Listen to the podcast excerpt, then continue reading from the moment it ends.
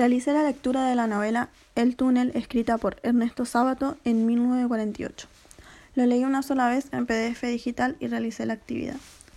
Les comento de qué se trata esta novela. La historia comienza cuando el personaje principal, Juan Pablo Castel, cuenta que mató a María Iribarne. No se sabe cómo y por qué, pero eso lo cuenta más adelante. Castel conoció a María en una muestra de pintura en la que él exponía. María se detuvo a observar la pintura de él y Castel se sorprendió porque ella miró la pintura como él la podía observar. Ella se fue y lo perdió de vista. Luego se enloqueció que quería encontrarla, por lo que comienza a imaginarse situaciones en las que habla con ella o cómo actuaría si la encontrase, hasta que un día la vio en la calle y comienza a perseguirla hasta un edificio. Castel le habla del cuadro, pero ella se hace la desentendida.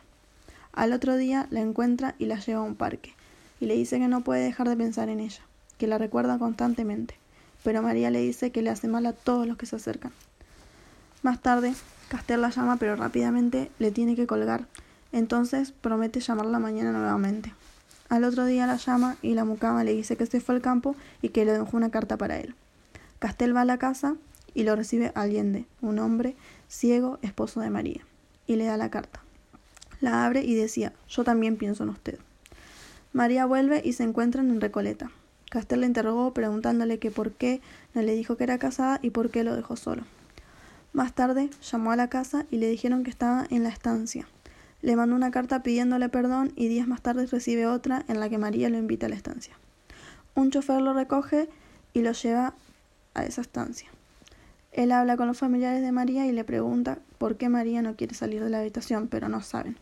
Sin embargo, sale de la habitación y estuvieron solos hablando. Cuando volvieron, el primo Hunter estaba celoso. Entonces Castell se decepcionó pensando qué relación tendría con él. Castell se fue a dormir y al otro día volvió a su casa. Empieza a beber y a estar con prostitutas.